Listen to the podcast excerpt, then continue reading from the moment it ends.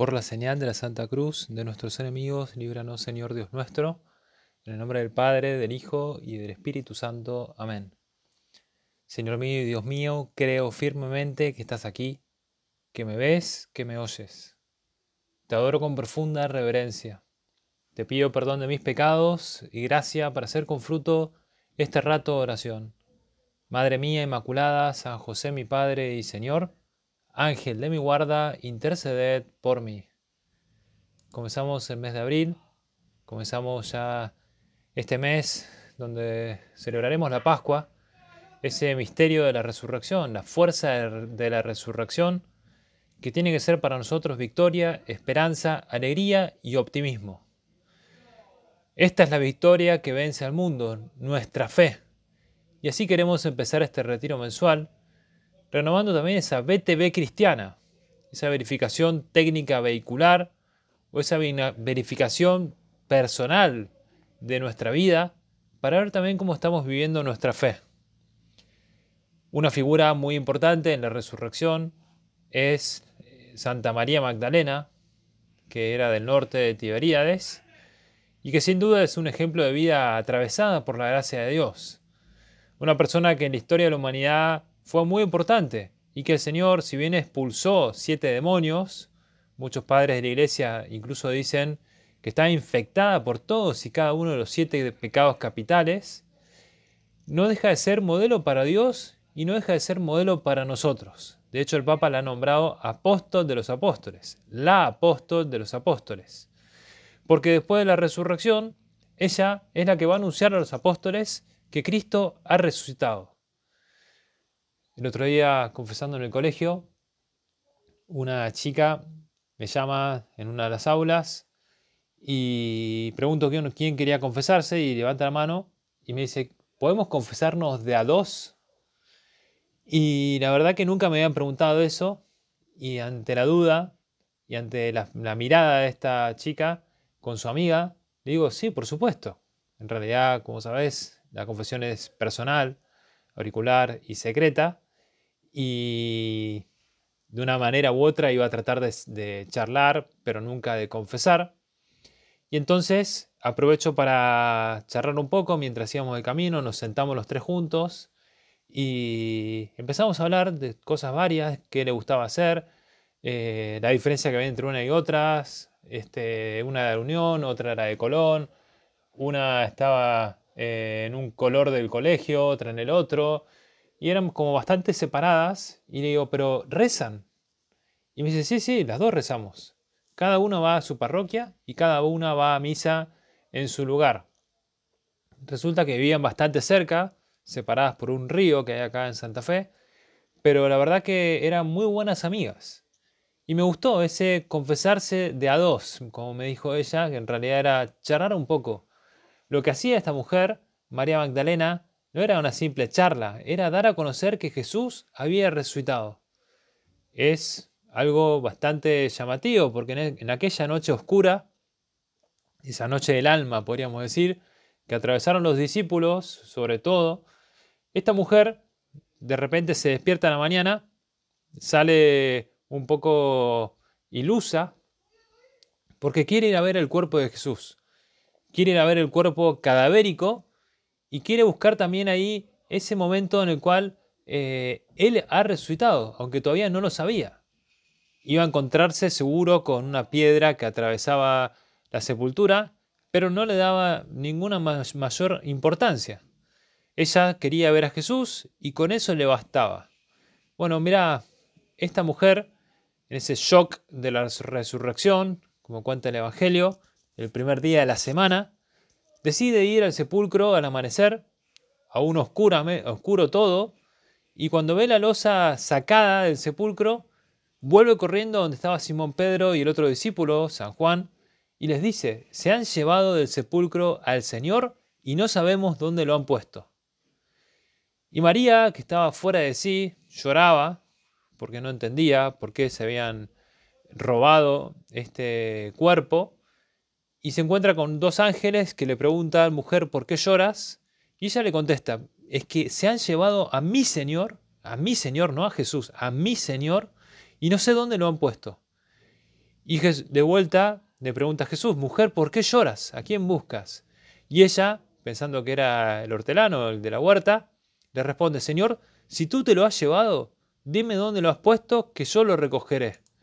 No le importa nada, porque de hecho acusar a alguien de haber robado un cadáver era un crimen importante, pero como ella estaba tan atravesada por la gracia, como ella tenía una intensidad de amor tan grande, cuando ve que le han sacado el, cuerpo de Jesús, se vuelve como loca, se vuelve como eh, rayada, se vuelve como encantada por la gracia, podríamos decir.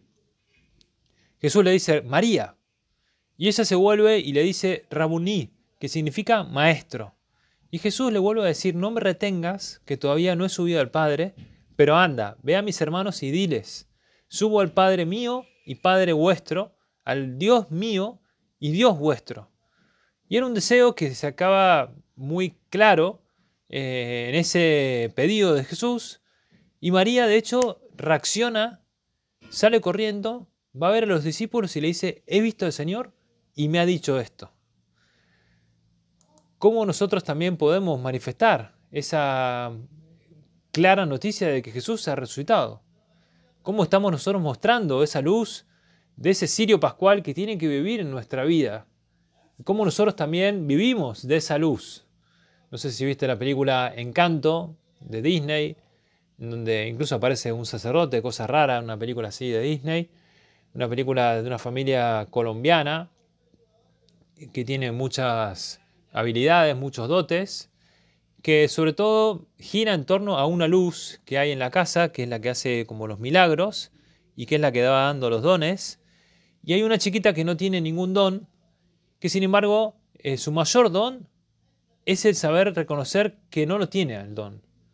Que todos tenemos también cosas que mejorar y que nadie es perfecto.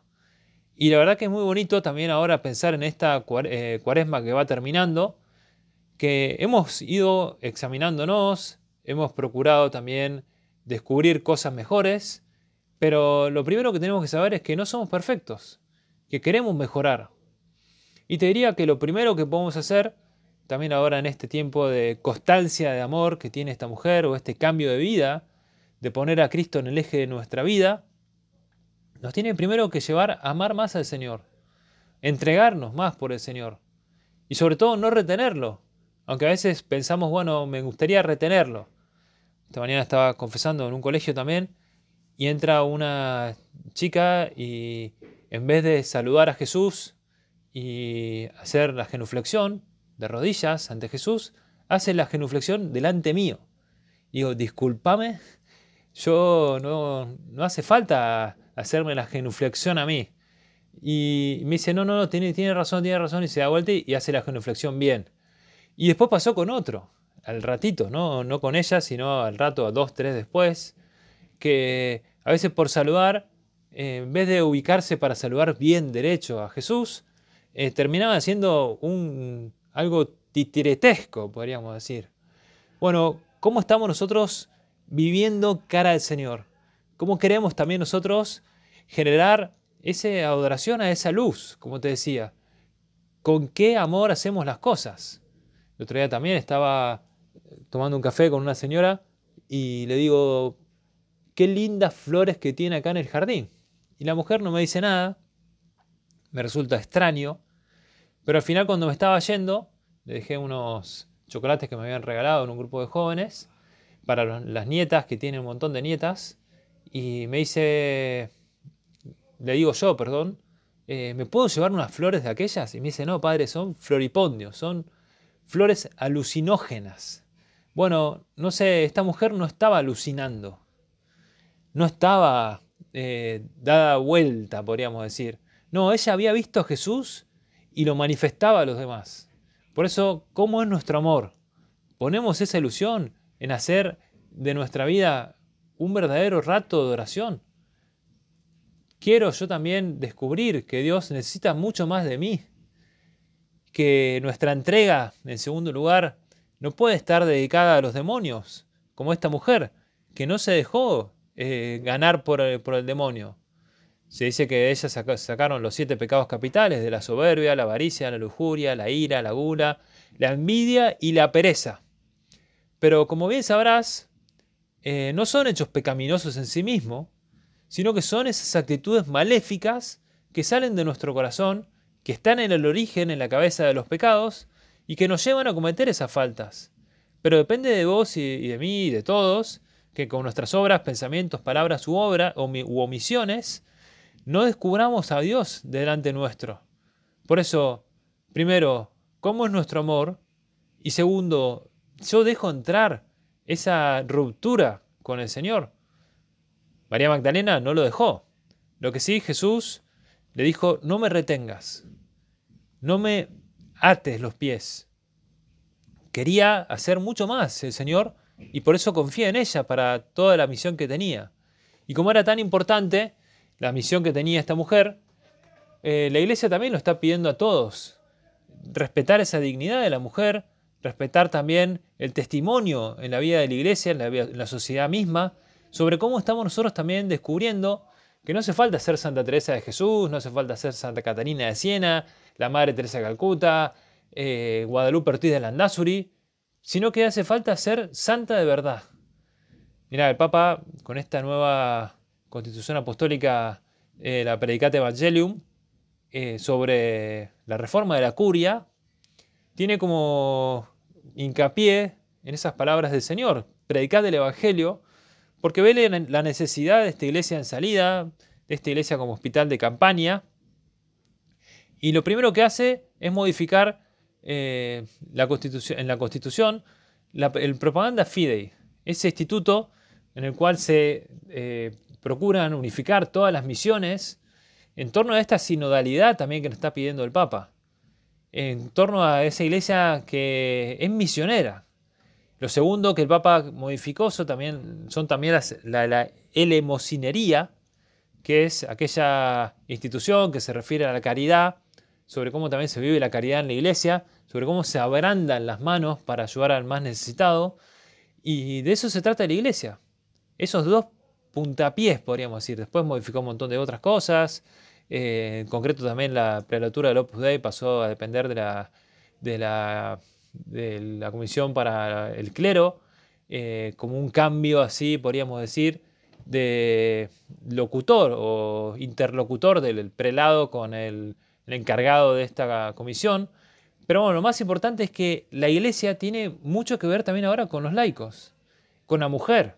Y esta mujer, María Magdalena, que fue apóstol de los apóstoles, es también la primera anunciadora de Cristo resucitado y sobre todo nos llama a nosotros a descubrir que todos tenemos que tener esa experiencia, después de haber pecado, volver a salir de ese pecado, de ese polvo, pero de un polvo enamorado, de esas lágrimas de esta mujer que supo redimirse, que supo cambiar, porque no se quedó en las lágrimas. Supo ser simple y supo dejarse ayudar. Mira, el Papa quiere eh, insistir en este ejemplo de esta mujer, quiere cuidar también eh, la necesidad de mujeres como ella, sencilla, trabajadora, leal, santa, que caen, sí, pero que se levantan, o como esa serie de Chosen, que la mujer, María Magdalena, eh, sí, eh, es curada, pero después vuelve a caer. Y a veces nosotros no nos, no nos queremos levantar, no, que no aceptamos nuestras derrotas. Bueno, porque ahí está el sentido de nuestra vida. Ahí está la gran relevancia en el Evangelio de que esta mujer supo levantarse, que no se quedó ahí en su vida farandulera o su vida de fiesta, de risas, de alcohol, de sexo. No, supo cambiar, supo mejorar, supo mirar a Dios y mirar hacia adelante, porque ahí estaba la verdadera alegría. No se queda confundida o esclavizada por el pecado, sino que se orienta para servir a Dios. Se orienta para darse cuenta de que ninguna amiga la ayudaba, de que nadie la llevaba por el buen camino y que estaba equivocándose más y más. Y así se perdió. Nosotros vivimos cara de los demás. Quiero eh, descubrir el tiempo que tengo para vivir cara a Dios. Hace unos, unas semanas me llevé una bicicleta al colegio y estaba poniéndole el candado y veo a unos alumnos y le digo, bueno, por las dudas le pongo candado. Y uno de los chicos me dice, bueno, padre, es que acá no es todo trigo limpio. O sea, hay gente que te la puede robar. Y ayer o anteayer, cuando fui al colegio, eh, no podía poner el candado bien, entonces la dejé sin candado. Y dije, total, hay trigo limpio acá en el colegio, doy fe. Y la verdad que me fui, volví, y este aquí que estaba la bicicleta. No me la habían robado. Bueno, eh, no todos somos trigo limpio. Y hay cosas que cambiar. Y hay cosas que comprender mejor. Pero si encontramos al Señor resucitado, si nos damos cuenta de que seguir a Él es la verdad, cambiaremos lo que haya falta que cambiar y descubriremos también que aunque somos pecadores, podemos ver y creer como María Magdalena. Reconocer nuestro pecado, humillarnos, pedir perdón y el Señor nos perdonará. María Magdalena se confesó, pidió perdón, podríamos decir, y Dios la perdonó. Había vivido muy lejos de Dios, sí, durante un tiempo. Había sido una pecadora de cuidado, podríamos decir. Pero, insisto, Dios siempre, siempre, siempre da una oportunidad. Siempre nos está esperando con los brazos abiertos. Supo llorar, supo pedir perdón. Y qué maravilla es la confesión. Me contaba un amigo que está colaborando en, en un retiro que tienen ahora acá en Santa Fe y le toca dar una charla sobre la misericordia de Dios y van a utilizar un video de un hijo pródigo que vuelve a su casa, un hijo pródigo moderno podríamos decir, y que es muy bonito ese video, te animo a verlo en YouTube, hijo pródigo moderno, eh, actual, podríamos buscarlo, que se, arrepiente, como cuenta el Domingo de la Alegría, y decide volver a su, casa, decide animarse a volver a su casa. Eh, bueno, como nosotros también sabemos buscar al Padre que está esperándonos, cómo eh, descubrimos también esa maravilla del perdón, ese Dios que perdona. El cuarto domingo de Cuaresma también es el domingo de la alegría. Bueno, yo quiero alegrarme en la confesión, busco el sacramento de la alegría, porque también hace falta abrazar al Señor que sale a buscarte. Y es muy bueno es espectacular, porque como dice también el Evangelio, refiriéndose a María, eh, a María Magdalena, a quien mucho amó, mucho se le perdonó. Y la confesión es eso, una manifestación del amor de Dios. Es darnos cuenta de haber pecado, de acudir a Dios para pedirle perdón. Y María Magdalena, habiendo sido una pecadora, es un claro ejemplo de persona que ama a Dios. A quien mucho amó, mucho se le perdonó. María pide perdón, María no tiene miedo, llega a la casa del fariseo, cuenta el Evangelio también, como eh, ella empieza a limpiar los pies con sus lágrimas, se lo va secando con sus cabellos, y el fariseo en voz baja se le va diciendo a los colegas, le va diciendo, bueno, si este fuera profeta, sabría de qué mujer se trata. Y es una crítica en toda regla, de hecho deja mal a Jesús, deja mal a María Magdalena, y Jesús lo escucha y entra sin piedad, porque tiene que ser claro. No puede ser un mediocre, como el fariseo, que es pura fachada, sino que se lo dice de la cara. Y empieza a contarle. Mira, le dice, eh, Simón, tengo que decirte una cosa. Y él le contestó, Maestro, di. Un prestamista tenía dos deudores. El uno le debía 500 denarios y el otro 50. No teniendo estos con qué pagar, se lo perdonó a los dos. ¿cuál de ellos la amará más? Simón contestó, estimo que aquel a quien perdonó más. Entonces Jesús le dijo, has juzgado con rectitud. Y vuelto hacia la mujer, dijo a Simón, ¿ves a esta mujer? Entré en tu casa y no me viste agua para los pies. Ella, en cambio, ha bañado mis pies con sus lágrimas y los han jugado con sus cabellos. No me diste el beso, pero ella, desde que entré, no ha dejado de besar mis pies. No has ungido mi cabeza con óleo. Ella en cambio ha ungido mis pies con perfume. Por eso te digo, le son perdonados sus muchos pecados, porque ha amado mucho. Ha amado mucho. Y la cara de Simón se queda de, de loco, digamos, ¿no? Claro, esta mujer dejó todo, incluso le dio el mejor perfume. Bueno, nosotros igual podemos regalarte al Señor el mejor perfume dependiendo de la fuerza del amor que tengamos. Una fuerza de Dios que tiene que llevar a levantarnos, pedir perdón y volver a empezar. Lo dice el Papa Benedicto XVI. La historia de María Magdalena recuerda a todos una verdad fundamental. Discípulo de Cristo es quien, en la experiencia de la habilidad humana, ha tenido la humildad de pedirle ayuda. Ha sido curado por Él y le ha seguido de cerca, convirtiéndose en testigo de la potencia de su amor misericordioso, que es más fuerte que el pecado y la muerte. Es más fuerte que el pecado y que la muerte. Y el amor de Dios es más fuerte que el pecado.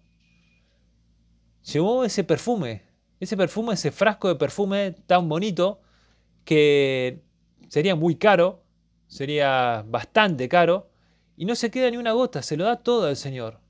Hace poco fui a pescar ahí en Entre Ríos y al principio, bueno, uno empieza a encarnar con los brises, pero después empieza a encarnar con podredumbre. Con eh, víscera de pollo y huele muy mal. Entonces, claro, a los chiquitos no les gusta eh, encarnar así y te toca a vos encarnar, entonces encarnás y se te llenan los dedos de mucho olor, ¿no? si bien lo limpias en el agua un poco eh, para no embadurnar más eh, la caña, pero aún así te queda olor, entonces es difícil de, demostrarlo, ¿no? A que ya se te fue el olor. Y el último día terminamos, almorzamos, me lavé las manos, e igualmente seguía habiendo olor en mis manos. Y teníamos misa, entonces, claro, eh, no quería celebrar la misa con tanto olor a víscera de pescado, de pollo, perdón. Entonces, eh, entro en la sacristía, el sacerdote que me había preparado todo eh, en ese pequeño pueblo para celebrar la Eucaristía, deja en la sacristía un perfume entonces, yo digo, bueno, un perfume buenísimo, buenísimo, porque con ese perfume voy a poder eh, llenarme de perfume de las manos para quitar el perfume de la víscera de, pollo.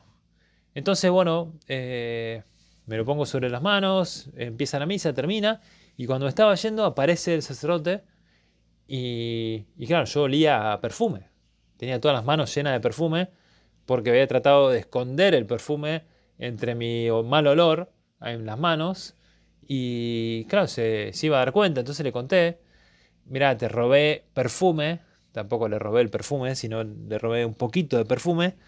Eh, parece, estaba muy bueno el perfume, pasa que tampoco me dedico a la pesca, entonces no estoy ahí continuamente pescando con víscera de pollo, pero si me dedico a eso, se lo hubiese buscado y, de hecho se lo dije, mira, eh, me hizo bien tu perfume porque me quitó el olor a la víscera. Bueno, eh, vos y yo eh, sabemos dar a Dios el mejor perfume. Sabemos romper ese frasco de perfume que quizá nos ata acá en la tierra. Ese perfume de la mentira, de la vanidad, de la sensualidad, del egoísmo. Porque si rompemos ese frasco, para no utilizarlo más, nunca más, si nos decidimos a luchar, con la ayuda de Dios, saborearemos también ese cielo acá en la tierra seremos felices de verdad. Y esto mismo es lo que experimentó María Magdalena. Nunca dudó de que Dios también esperaba mucho de, de ella, que Jesús también quería eh, ser embalsamado con el mejor perfume. Y así fue también a la sepultura.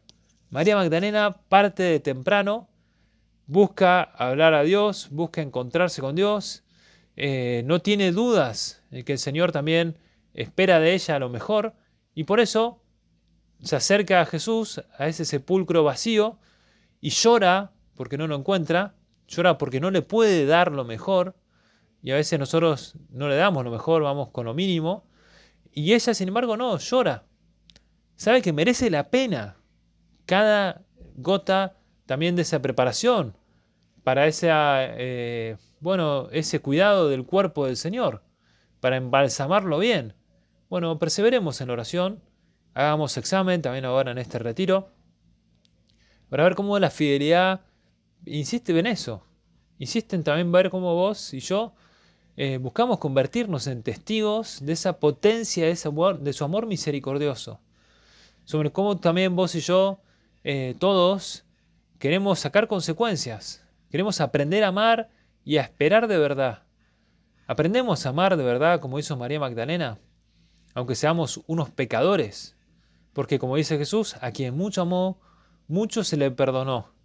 Y si querés, si no pactás con el demonio, con el pecado, si rompemos de verdad con ese perfume pecaminoso, podremos, y es cuestión de que te decidas, seguir al Señor, seguirlo de verdad, de pedirle ayuda. Y si a veces nos equivocamos, porque nos equivocaremos también en nuestra vida, como decía en aquel rancho de pesca, que era un lugar para pescadores, cazadores y mentirosos. Porque todos somos también un poco mentirosos. Todos somos pecadores, capaces de mayores errores, mayores horrores, podríamos decir, y podemos sí levantarnos una vez y otra. Y ese perfume maloliente, ese perfume eh, de esta víscera del pecado, atonta, distorsiona la realidad.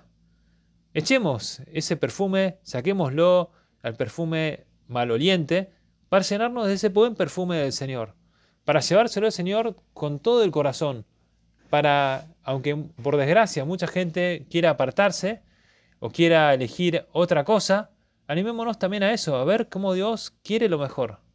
Y de hecho Jesús cuando resucita y va a buscar a los apóstoles, lo primero que le dice es, la paz sea con ustedes. Bueno, vos enfrentás los retos de cada día con paz.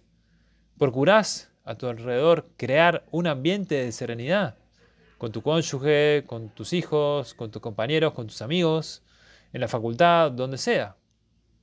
La paz sea con ustedes. Y todo lo que ha nacido de Dios vence al mundo, dice también San Juan. Por eso tener esa actitud positiva, de victoria, de esperanza, de alegría y de optimismo. Porque el buen deportista no lucha, decía San José María, para alcanzar una sola victoria y al primer intento prueba una y otra vez. Y aunque al principio no triunfe, insiste tenazmente. es un punto de forja. Bueno, acudimos a los sacramentos para pedir ayuda en este caminar hacia Dios. Nos convencemos de sacar propósitos concretos, propósitos que nos ayuden a, luchar, a ser constantes en la confesión, por ejemplo, en la dirección espiritual. Cuán importante que es la dirección espiritual, quizás ahora en estos días de cuaresma, que comienza el año ya, eh, es bueno también buscar un buen director espiritual, un buen acompañante espiritual. A ver cómo también eh, descubrimos a Dios y que también necesita de vos y de mí y que estamos esperando todo este tiempo para ponernos en, manos de Dios. Bueno, ¿cuánto nos disponemos nosotros a ver cómo todo lo que hacemos es para el Señor? ¿Cómo eh, descubrimos también este tiempo para ver que, bueno, necesitamos guías espirituales? Necesitamos gente que nos ayude, gente que esté comprometida con esa fe en el resucitado. Que descubramos también nosotros que no son las cosas simplemente las que van a cambiar, sino cambiamos nosotros. Si no buscamos también de nuestra parte, como María Magdalena, ser fieles a esos propósitos, querer liberarnos, querer eh, convencernos de que no serán un peso esas cosas pasadas, sino que nos van a ayudar a volar, a volar para arriba. Y cada ser humano lo tiene muy experimentado, porque hay una tensión entre el pecado y la gracia, entre las pasiones malas y las buenas, entre las virtudes y el pecado, entre ese deseo de amar a Dios y el atractivo de las cosas mundanas, porque si queremos comprender también nuestra experiencia, eh, necesitamos ver que Dios está continuamente protegiéndote. Quiere amarte de verdad. Vamos a pedirle a la Virgen, ella que es la madre del resucitado, ella que nunca dudó de las palabras de su Hijo, por eso no fue al sepulcro como las santas mujeres, y al amanecer del primer día de la semana, al buscar entre los muertos al que estaba vivo, dice San Lucas, a ella le pedimos que también renueve nuestra fe, que nos ayude también a buscar a Cristo, que a quien mucho se le perdonó, mucho se le amó. Bueno, que veamos también ahí esa mano del Señor, esa alegría de la iglesia en este día, al ver cómo se aparece a María Magdalena y después también a los once y a los discípulos de Maús y también quiere ayudarnos a eso, a ver la luz de la fe, a buscar ese encanto de la fe. Ese Señor que hará todo antes, más y mejor, que hará mucho bien en la tierra si sabemos mirar al cielo. Te doy gracias, Dios mío, por los buenos propósitos, afectos e inspiraciones que me has comunicado en esta meditación. Te pido ayuda para ponerlos por obra. Madre mía Inmaculada, San José, mi Padre y Señor, Ángel de mi guarda, interceded por mí. Santa María, esperanza nuestra, esclava del Señor, esperanza nuestra, ruega por nosotros.